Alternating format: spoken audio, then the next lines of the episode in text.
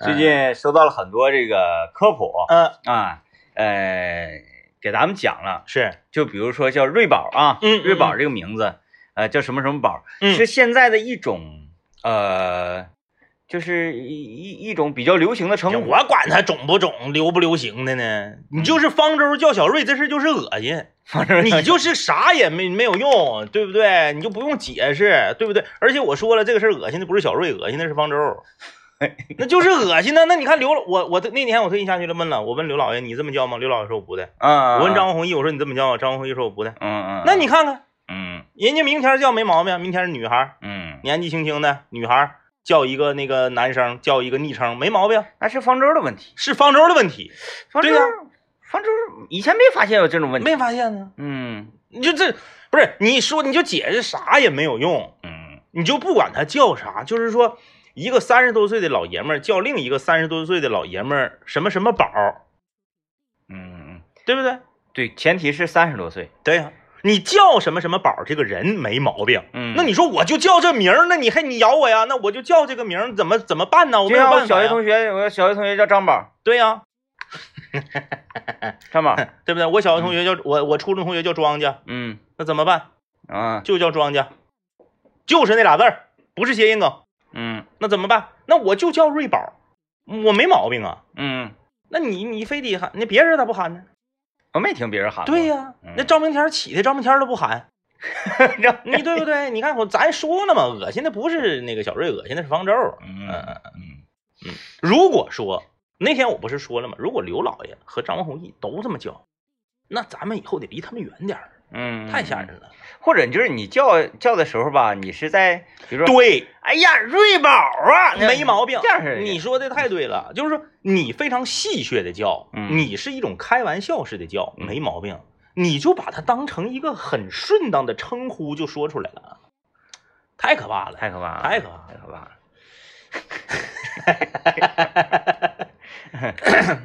多可怕呀！啊，瑞宝本身呢也是非常的那个，就是嗯你说嗯天天无奈，天天节目一开始，啊是不是？我说我说明宝啊，我们怎么怎么地，你是不是得吐了？我说医保，我这对不对？哎，医保没毛病啊，你得有啊。对，不管你是社区的医保还是省医保、市医保，嗯有医保有保障吗？而且咱得这么说，你这个就可以。我这就可以。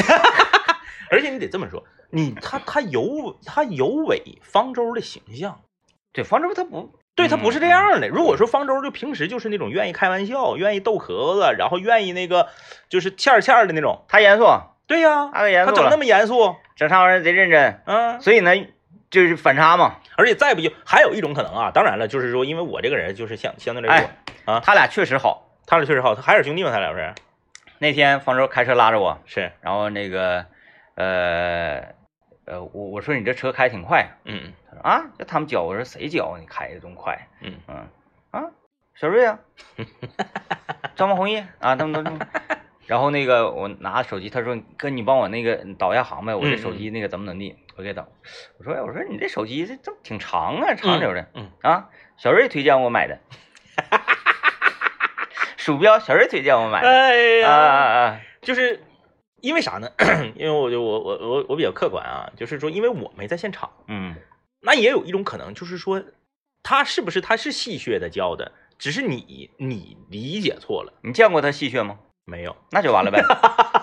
你想象你都想象不出来这个人如何戏谑，你都想象不出来，你还哎如何戏谑呀？还 呃，你要都二十多岁啊，是或者是上学在学校的时候，对这样拍拍搭搭的，然后那个，我就我觉得可以，对对对对对还有一种青春的朝气的感觉，就是天真浪漫无邪的问题的关键不就在这儿了吗？啊啊！而且呢，他在那个，行了，算了吧，算了算了算了，哎呀，这个不能免俗的，还是要说一下，简单的说一下昨天的这个美食地图的情况。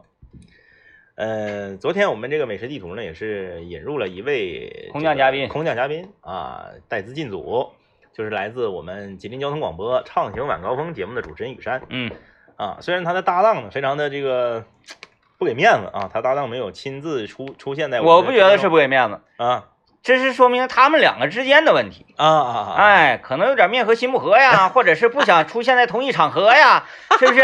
你不有嘛？就是两个那个 CP 也好，或者是明星也好，或者怎么的啊，这俩人杠上了。你参加这个活动，这个活动我不去。你明白？哎红红毯我们两个不能连着走。对对对，嗯嗯。哎你就说这这届那个这个说唱比赛，那那他要是来的话，我不去了。哎，对对而且我我不去，我还得拽谁谁谁也不去。你这种这种情况不太有了吗之？间有 beef。对，有 beef，哎那就是这种情况。是真是啊，哎反正不管是不知道为啥，反正刘老也是没来啊。嗯昨天雨山做客我们的直播间，嗯可以说呢，在两个方面创造了我们节目的呃历史嗯啊。第一个是什么历史呢？第一个就是她是第一个 带资进组的女生，啊，之前都是男的。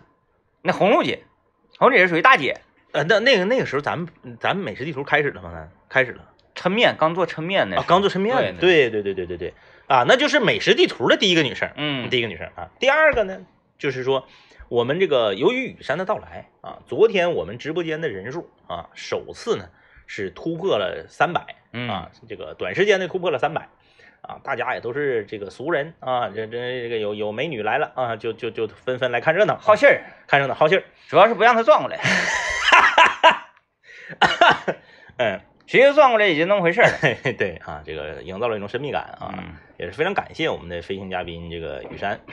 呃，那说一下雨山昨天推荐的这个店吧。啊，呃，相信我们的这个 vlog 呢，今天晚上或者明天就能出就能出了。非就是从 vlog 里大家可能体现不出来，嗯就是这个店的这种气质是，太神奇了，哎哎，就是是太神奇了，它怎么就是屹立在那里对，啊、然后老板是一种什么样的精神？太难得了，太难得了。它是坐落在长春市老城区鹿园区的一个，嗯，与身旁所有的店铺的风格和气质完全不符的一个存在。嗯。啊，它附近那些店吧，都是那样式儿的，都是什么这个羊汤啊，啊，都是什么这个麻辣烫啊，啊，都是什么这个老烧烤啊，老烧烤啊，然后还有一些这个修理铺啊，嗯。啊，还有一些就是就是你你一瞅这个地方就感觉啊，这个老城区的感觉，却出现了一家呢，装修乃至于它的名字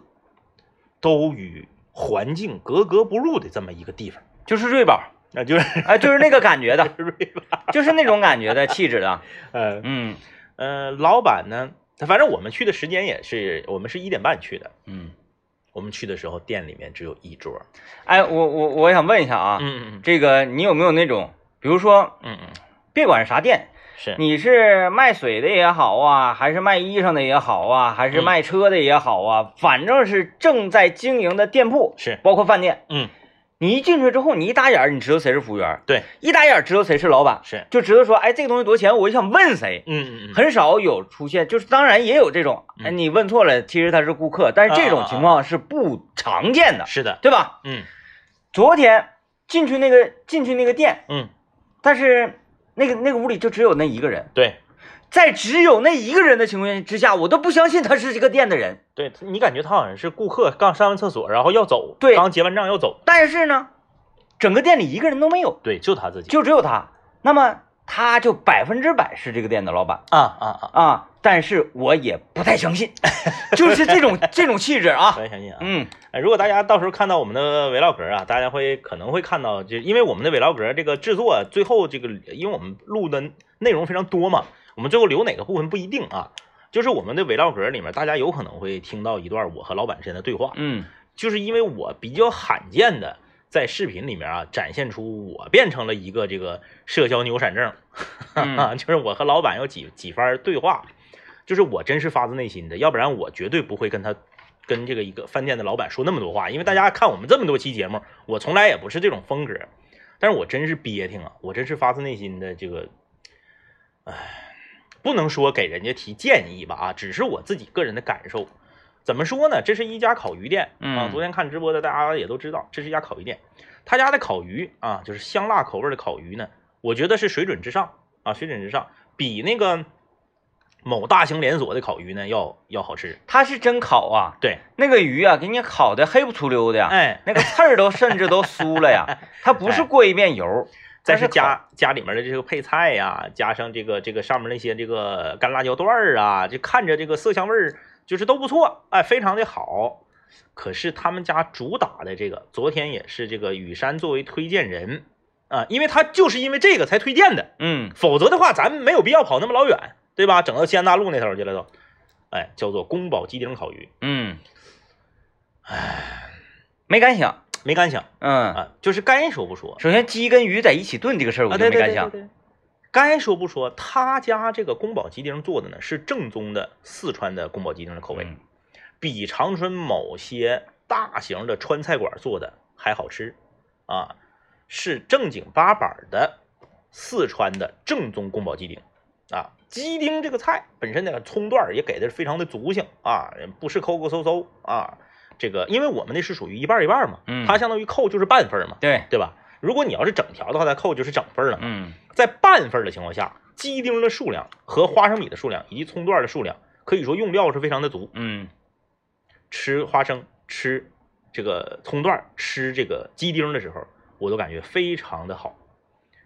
当我第一次夹到鱼的时候，一进口，我整个人木在了那里。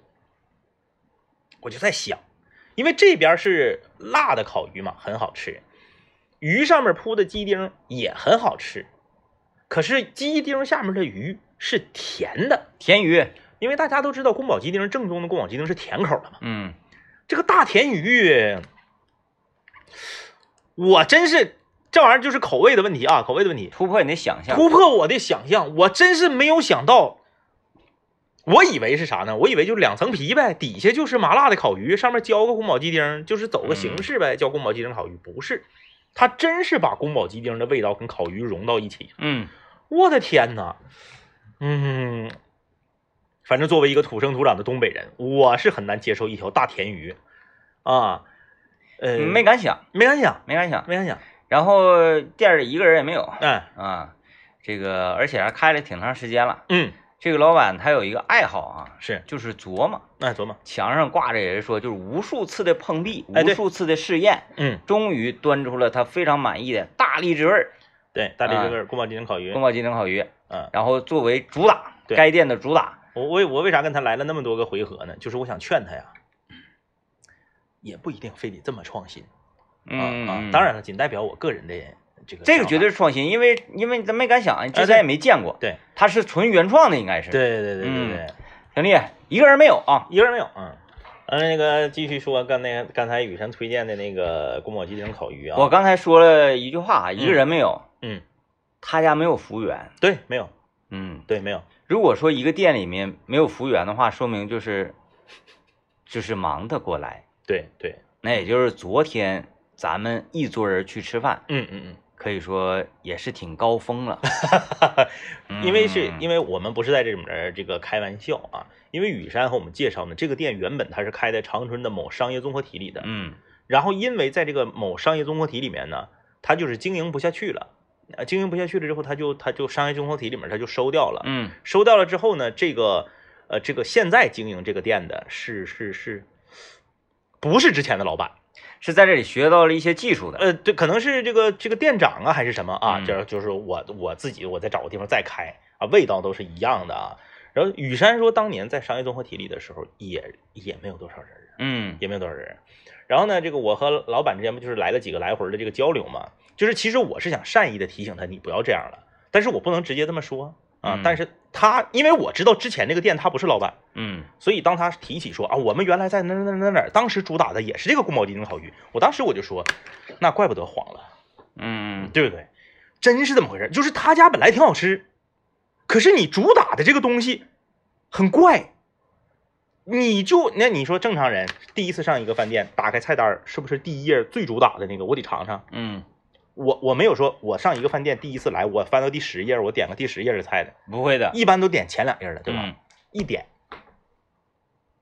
不习惯，咱不能说不好吃，嗯味道不习惯，大甜鱼，那不就是直接影响他成为回头客的这个几率吗？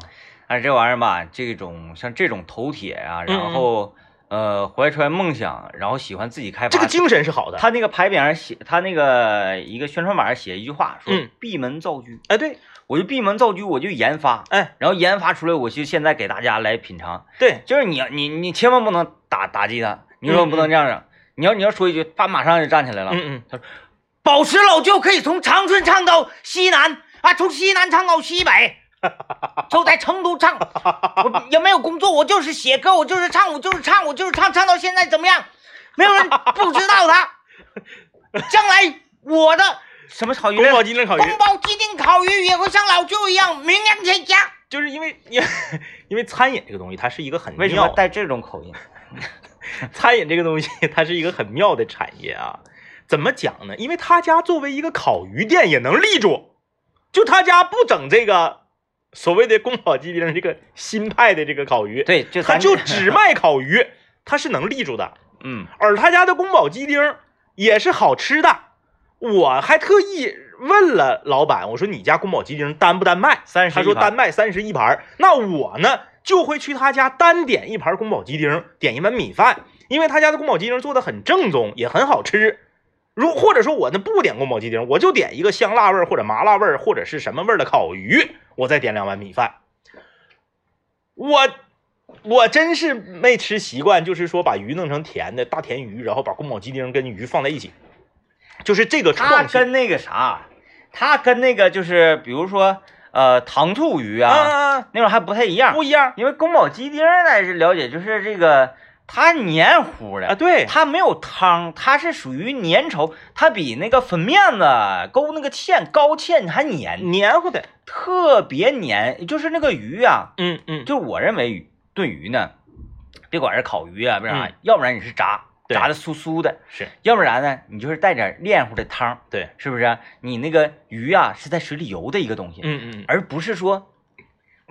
哇，用用用一堆大鼻涕给你，那用一堆大粘痰给你呼的那种，那那种感觉，就是就很口感上很奇怪。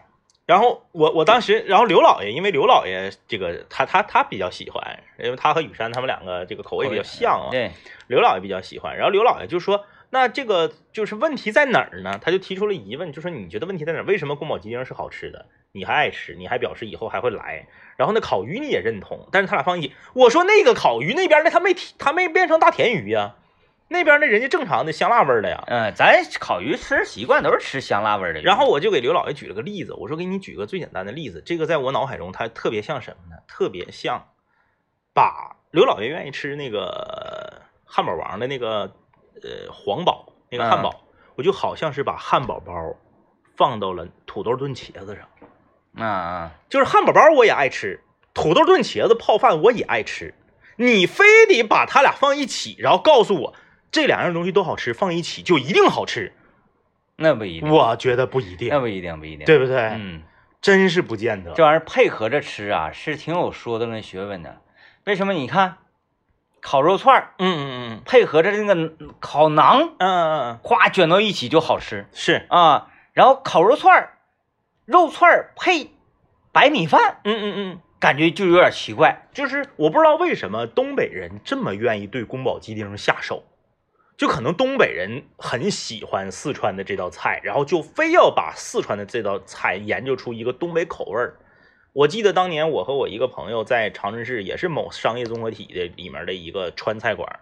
进去之后，他家主打叫新派宫保鸡丁啊，新派在店里面挂个大海报。嗯，我寻新派宫保鸡丁，那咱尝尝吗？那我是一个愿意吃宫保鸡丁的人，是不是？我和刘老爷俩，我俩一整上弘扬川味儿，我俩总吃宫保鸡丁。我到那了，什么叫新派宫保鸡丁？它不是说那个像东北版的，里面有胡萝卜丁、黄瓜丁，嗯，它里面放了松子仁儿，啊啊，黑芝麻，像松仁玉米啊，对对对对对对对，玉米粒儿，拿勺这么吃的，对。鸡丁切的很碎啊，唉，行，那还好，他打上新派了，对，这还可以，新派啊，那还可以。然后比那个传统宫保鸡丁还贵六块钱，那只是新派的，那指定贵呀。我就在想，我说这个东北的这些饭店老板们，你们为什么这么愿意对东宝宫保鸡丁下手呢？就是那是咋的？做那个成都原味的宫保鸡丁费劲呢，还是成本高啊，还是咋的？为啥非得往里面怼那么老多奇怪的配菜呢？人正常宫保鸡丁就是花生、鸡丁和葱段没了，嗯啊，没有了啊，这个家伙，反正挺就是，咱不是搁这块说空话，那你为啥你饭店没有人啊？啊，这个真是，你为啥你之前在商业综合体里你干不下去了呀？这个挺厉害。然后我我更佩服的是啥呢？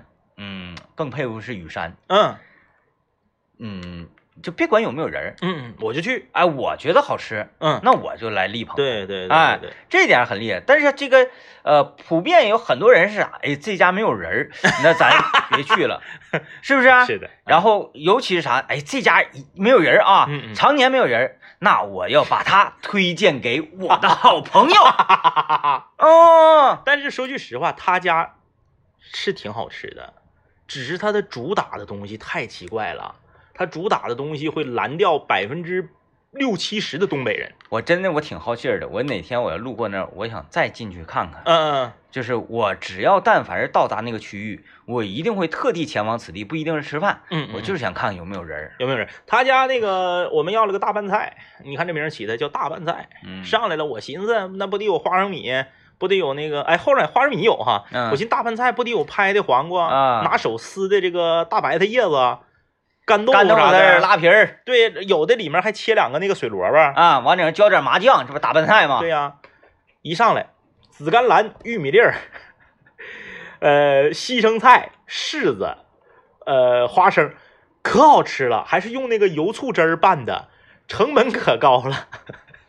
但是它好奇怪呀，它在一个老城区，然后附近都是粑粑房，附近都是那种特别老的那种小店儿，然后他整瑞宝菜，它它整个大拌菜嗯。是那种典型，而且量还很大，它是那种典型的呃简餐咖啡馆子的那种，哎，下午茶，对，下午茶，下午茶，沙拉有一种像沙拉的感觉，嗯，特别像，东西都挺好吃，嗯。但是这个经营理念呢，真是挺真的，我觉得挺好，就是这个精神特别好，嗯。但是用在餐饮业上不不太不太好整，这真是头铁。头铁。嗯，头铁，就是我做的东西，我太喜欢我研发出来哎。这个东西了。呃，有没有人买？嗯，那不重要。不重要。啊、重要的是我做出来了。我家鱼也好吃，我家宫保鸡丁也好吃，然后我非得把它俩合一块儿，让你吃着怪。嗯，这个就是我跟导演下一步我俩的中心思想就是这样，哎，就是不不通过市场的检验。是，哎。他被你说服了，啊，他被你说服了啊，不是，最后我俩那个属于达成了共识，是啊，，不需要经过市场的检验，嗯嗯嗯，这个东西好与不好，市场说的不算，不算，我俩说的才算，对不对？插销搁我俩手里呢，是吧？麦芽搁我俩手里呢。嗯，明天我们就准备启动，启动啊，启动，用大概将近一年的时间，嗯，就做出全世界最好的啤酒。哎呀，厉害了啊！哎，不需要通过市场检验。大家一定要记住啊！大家一定要记住，在这个我看明天啊，明天正式开始，嗯，呃，八天七天出加明天八天，八天之后就是见证奇迹的时刻啊，没有没有没有，啊！啊装瓶还得十四天，啊，装瓶还得十四天，啊二次啊发酵还得十四天。那就是二十二天之后，嗯就是见证奇迹的时刻。嗯嗯，哎呀，还是挺澎湃，心潮非常澎湃。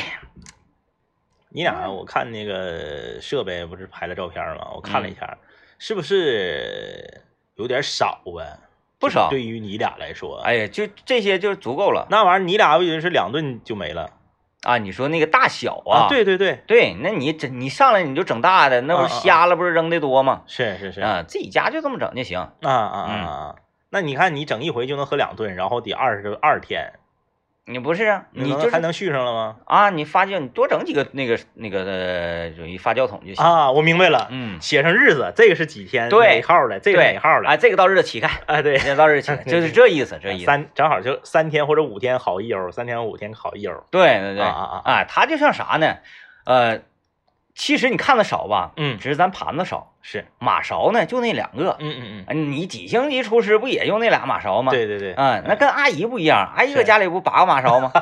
对吧？咱就俩，咱就两个马勺，两个马勺这边只不过是呢，先期咱不用那么多盘子，嗯是不是？嗯家里也不来且，是等啥时候家里来且了，买几摞盘子不就完了吗？没毛病呱呱就颠到往盘里，就这么个意思没毛病，啊。其实这个跟跟做菜是一样的就先把准备工作做好了，啊。嗯嗯，所以你看昨天那个大哥，我我就挺欣赏他嘛。嗯嗯，你告诉你，你要来吃饭，一个小时打底儿，哎，我得慢慢给你做。对，是吧？是真是那鱼给你现杀现做，一个多小时给你做好的。因为没有厨师也没有服务员，就他个个儿，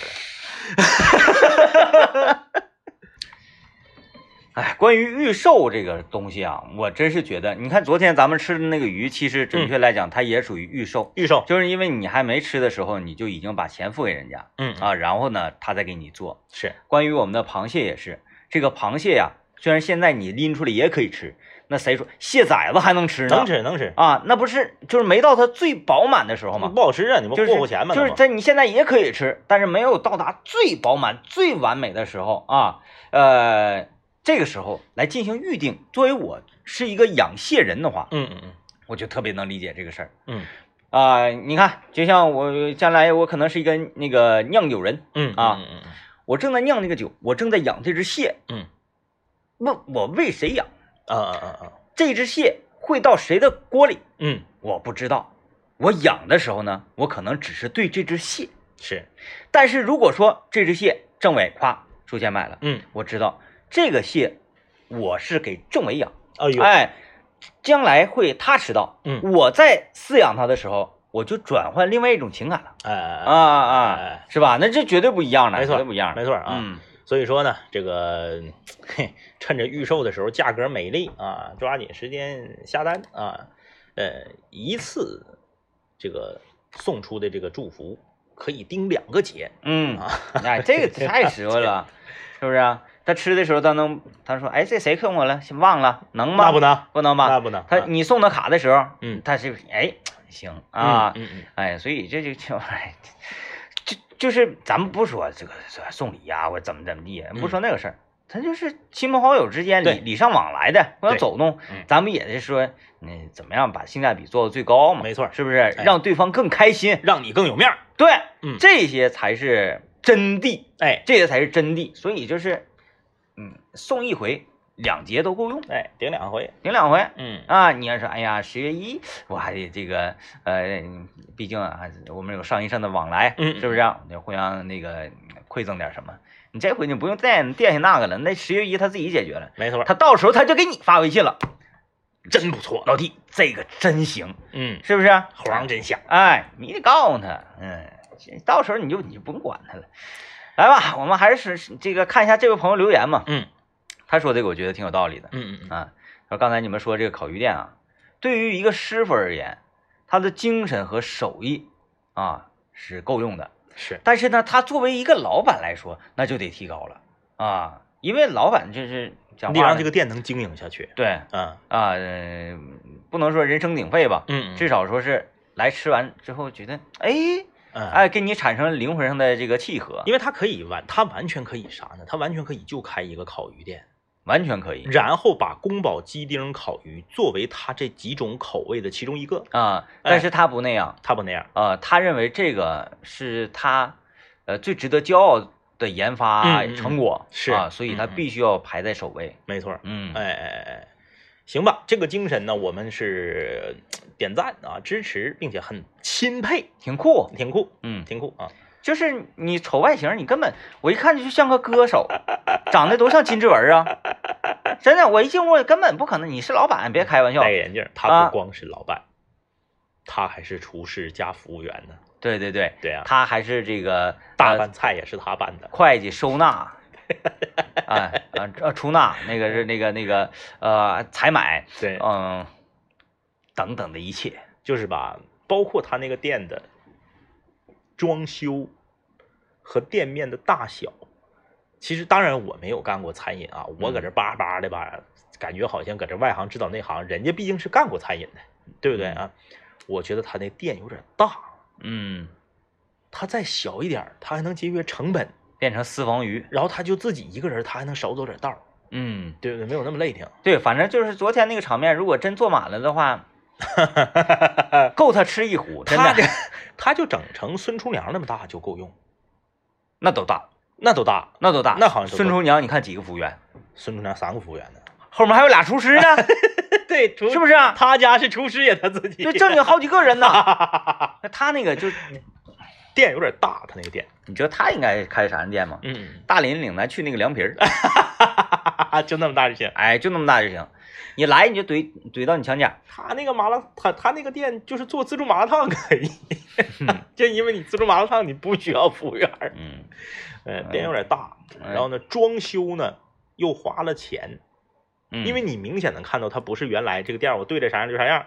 你想那个咱们去吃那个那个大盆鱼，大盆鱼那店原本是那个永和豆浆，嗯，你进来吃饭的时候墙上还画着永和豆浆呢，啊，哎，人装修我都没换，懒得往下拆，懒得往下拆，他那个一看就装修了，嗯。把自己的一些理念都都都做成那个牌匾挂到墙上。嗯，一看人就是咱，哎，我怎么能判断出就平日里人也应该很少呢？嗯嗯嗯，你看咱那个鱼放到那个位置，是，就是我们一进屋的时候，菜都已经端上来了嘛，嗯嗯。啊，他给我们呐放到井里面一张靠着吧台的桌子。是，如果我是这个饭店的经营者的话，嗯嗯，我一定会把这一桌嗯嗯唯一的一桌放在靠窗的位置，让路过的人能看到里面有人在吃。这是最基本的吧？不，靠窗的那张桌子嗯，是他的，他坐在那儿，对，他在坐在那里摇着蒲扇，哎，喝着功夫啊，茶。有没有可能是因为雨山是他最尊贵的 VIP，所以他才给咱们安排到里面的？那个位置一点也不 VIP，我不认为那个位置是那个位置 VIP。挨着吧台，他对呀吧台，然后旁边还有个垃圾桶，他不是 V，真的 VIP，你窗边那个位置多好，哎，哎，小桥流水的，是是，嗯，嗯不，那是那是那个店的老板的位置，嗯嗯，他坐在那里，哎，摇扇子喝普洱，嗯，哎呀就是非常酷，非常酷，非常酷啊！一个理，我觉得这是一个理想主义者。嗯，其实理想主义，咱咱们现在从餐饮里面跳出来了啊。当然了，我们说他可他店的这个大小啊，包括他选址啊，附近都是爬爬房，整出个他来，特别 特别洋气，特别时尚。然后这个大拌菜还是油醋汁儿拌的，用料还贼实惠，价钱还不贵。就这些咱们都不谈，这都是餐饮上的事儿。咱们现在从餐饮上跳出来，就是一个人他为什么能是一个理想主义者？为什么？说明他年轻，说明他赤诚。嗯嗯，你但凡有一天你这个人变得非常的势利了、功利了，变得非常的现实了，那就是对于你的生意来讲可能是好事儿，嗯但对于你自己这个人来讲，那就是坏事。嗯，哎哎哎哎，哎，就是太大众了太大众啊，太大众了。你就先先想吧，哎呀，所有的饭店都那么搞，所有的嗯烤驴嗯烤鱼都那么搞，那我也那么搞，那我得多普通啊，是不是啊？哎呀，那我就一定也得是，他这有点像一个江湖客栈的那种感觉，就是我用这个来寻有缘人呐。啊啊嗯啊啊！嗯于山就是他寻对有缘人对对，啊，然后呢，有缘人不是你看，你看发展有缘人这玩意儿跟传销不一样吗？嗯，是？吧？你发展点下线有缘人，啊，有人说没问题，没问题，我们单位有几个，正好他们还做那个美食地图，我给你们整来，然后给他整来，发现咱几个一进，油盐不进，老板一听，哼，算了，给你们做到 VIP 座去得了，不往窗口放。啊，呃，说一下啊，这个喝酒，哎，大家可以选择去小酒窝酒类直供，没错，因为这是一个中国酒类十大连锁品牌，有四百家门店呢啊，信誉好，酒就保真。嗯，呃，中秋呢，咱们答谢贵人呐、员工福利呀、走亲访友啊，买酒就可以去小酒窝啊，二十九分钟美酒送到家，省钱又省心。现在部分区域开放加盟啊，详询四零零六六九九九幺九，四零零六六九九九幺九。这个可能是岁数大了的原因啊，就是说什么话题呢，聊到最后呢，都容易把它上升到这个人生啊，嗯上升到这个哲学层面。嗯哎，呃，可以说呀，嗯，怎么讲呢？吃这个东西，它本身就是带有非常大的这个人生感悟。嗯，就是你，你如果说你说我吃东西，我能做到什么都不想，我单纯就是吃，很难嗯很难。你吃不同的东西的时候，你的人的状态都不一样。嗯你像说你去吃烧烤，你永远吃不出旋转的状态，嗯，那是不可能的，旋转那不可能的啊。嗯你去吃冷面，你永远不会去思考吃火锅时候的那些问题。嗯哎，就是你你吃嘴里头的东西不一样，你吃饭的环境不一样，你用的餐具不一样，你状态都不一样。嗯哎，那个咱就说呢，在这个这个这个开发区五区那儿啊，那个还有一家比较好吃的麻辣烫，麻辣烫门口啊有一个推车的那个呃麻这个涮串儿嗯啊，推车的涮串儿有很多这个自助的调料。我呢去过一次，我去之之前呢，我还在我还在那儿路过，我还观察过一次，它特别有意思。啊，就是有很多人呢会在那儿一走一过买这个涮串儿啊，白菜粉儿涮串儿，大家都这个这这都不陌生，是不是？整几个槽儿，里面呢你选完串儿了之后给你放里头啊，煮熟了之后拿出来，你自己调调料。在这个过程中，你就观察，每个人都不一样。有的一个女孩去了，挑她家是十块钱起嘛，嗯一块钱一串嘛，哎，挑十串，跟老板说，你给我多浇两勺汤。嗯我说为什么多浇两勺汤呢？说离得远啊，离得远，我呢到家之后啊，要么就是凉了，要么就是汤少呢，可能粉儿就坨了。嗯哎，然后自己把调料啥的浇到顶上之后，拿好了，哎，别人可能打包用袋儿，他那因为道儿远嘛，还有粉儿嘛，他用盒儿打包完了拎走了。有的是啥呢？到那块儿后面有两个小耙耙桌，咔咔咔捡完串儿了之后，啪往桌那儿一坐，起上一瓶啤酒。他家除了经营涮串之外呢，还经营那个呃烤鸡脖子和鸡腿儿，还有那个那个大滚车大滚车，嗯，对，然后再来两根鸡脖子，嗯咔咔坐这块儿，就这个连吃带喝啊。还有的是啥呢？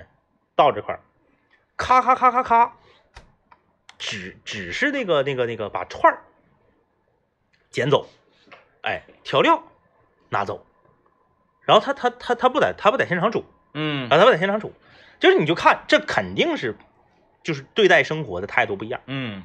你看那个第一个那个女孩儿啊，全整得了拎回家，那你说你全整得了拎回家，家远，你就搁这吃呗，嗯。后面有小耙耙桌，你坐那吃呗，没有。他可能觉得一个人呢，就是在这个露天儿的这个排档，呃，一个人坐在那儿，女孩嘛，嗯你不像老爷们儿，你拎瓶啤酒坐那块儿的无所谓，嗯，他可能会觉得有一点孤单和忧伤。嗯哎，我即使是很远，我多添两勺汤，那你想汤再多，那粉儿要是道儿远，最后是不是也泡的那样式儿的？也得脱，我即便是这样，我也要拎回去吃。哎，你看他那个量，他就是自己一个人吃，他不像说我拎回去家里有个人等我，嗯他不是那个量啊。那大哥就无所谓，大哥是不是把跨栏背心儿往上一卷，肚嗯肚脐露出来，一个那个铁灰色的大短裤，对不对？啊，穿拖鞋，穿拖鞋，啪，一瓶啤酒，啤酒不放桌上，放地上，嗯一瓶啤酒往地上一放，面前两根鸡脖子，嗯十几根串儿，他也不多点，哎，夸夸夸就搁这块儿，啊，状态非常的哇塞，那嗯指定就是这这一圈楼里头哪家的，嗯对吧？媳妇儿今天领孩子上课去了，下班没回来呢，嗯。自己搁楼下整一顿嗯，嗯。哎，我去正饭饭店，我要一个地三鲜，要个大米饭，感觉没啥意思，嗯嗯，吃碗面条呢又感觉有点瘦，啊，没有肉，哎，两根鸡脖子，十几根串，一瓶啤酒。嗯。哎，这状态每一个人都不一样。你吃东西，你不可能脱离了心境啊，脱离了这个人生感悟，嗯，单纯的吃，嗯那是不可能的。对哎，不可能的。啊，吃东西都在都在寻思事儿，嗯是不是啊？所以说咱们这个 中国人吃东西，嗯咱们这个饮食文化嗯嗯，太博大精深了啊！这嗯那很全全世界很多地区的人，他就是在吃对，啊，越快越好。真的就是我觉得中餐呐、确实是这个特别的博大精深。嗯有的时候你就去思考这件事儿，你就是吃烤毛蛋的人和吃烤面筋的人和吃烧烤的人，心境都不一样，嗯。心境都不一样。嗯。因为啥呢？嗯，就是毛蛋这个东西，烤毛蛋有点啥呢？烤毛蛋有点像在烧烤界政委谈到的那个所谓的私房菜的感觉，哎哎哎，一个小地炉就那么点一个小地炉啊，对，哎，你来啊，你坐这儿，你烤毛蛋，哎哎，等，因为我这个炉上至多能烤五串儿对，啊，这一串儿呢是老张的，嗯嗯，这一串儿呢是李子的，是，这一串儿是四儿的。嗯嗯那三儿啊，你来了，那你就等着吧，我给他们烤完了呢，才能烤你的。就是你着急也没有用嗯，，没有用，我就是这领一个一个来。哎，啊，我一天呢，你就是让我往死里卖，嗯，我产能就是这些。对呀、嗯就是这个东西很很有意思，就是烤的这个东西它很有意思啊。呃，我家后院有一家卖烤苞米的，大娘呢是有一个半截子小货车，每天晚上四点开烤啊，每天晚上四点，她从那个小货车里面啊接出一个电的那个玩意儿，嗯，嗯电就正常来讲啊，说句实话，就是你不用胶子，用炭，呃，不用炭，你就是不用柴火，你用电烤出来的苞米呢是没有前三样好吃的。嗯但是大娘狠在哪儿呢？大娘卖苞米的同时还烤苞米，哦，，哎，她就是一个半截子车，咔往这一停，后备箱周开，想买苞米自己挑，一块八毛钱一穗。嗯哎，我就坐在这个车后备箱再往前一点这个位置烤苞米。嗯哎，他是在一个那个门斗子旁边，把自己的二维码贴到门斗，就是门斗那扶手上，他拿嗯绳挂个二维码，啪就往这一坐，戴一个墨绿色的前进帽，戴一个藕荷色的毛线手套，嗯就就就就烤苞米。哎，你什么时候去，他那个烤苞米摊儿都围一圈人，嗯。永远呢都不是你看就就他自己的时候没有，围一圈人，至每天你去至少有一半的人不是在吃，不是在吃烤苞米和等烤苞米，都是在那块扯闲篇儿啊，啊，都在那扯闲篇儿。就是这成了一个据点儿。来据点儿，嗯。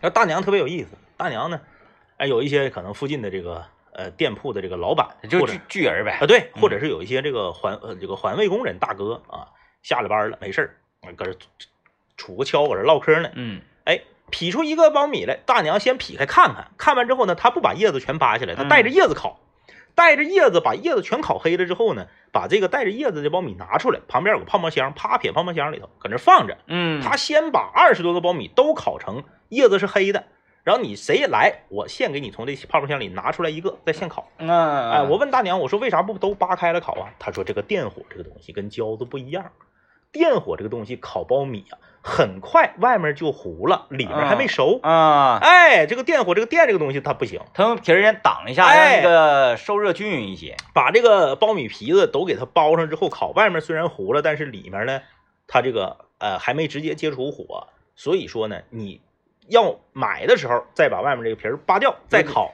里外都能熟。有点那个纸包鸡的感觉。，哎，而且大娘烤苞米非常细致，你看有一些烤苞米它就是原地转转圈嘛，轱辘嘛。把它刷料，刷刷刷刷。大娘那个篦子后面有几个地方那个口比较宽啊，谁知道是她自己改的还是就那样？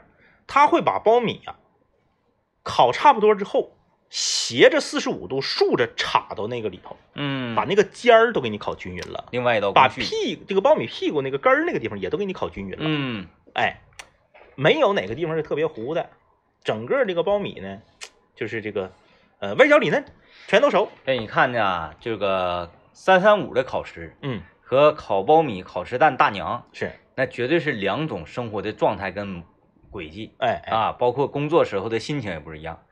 那三三五的烤师，每一炉子啊，可能这 这一次他得把个三四百串，那都是有很有可能的。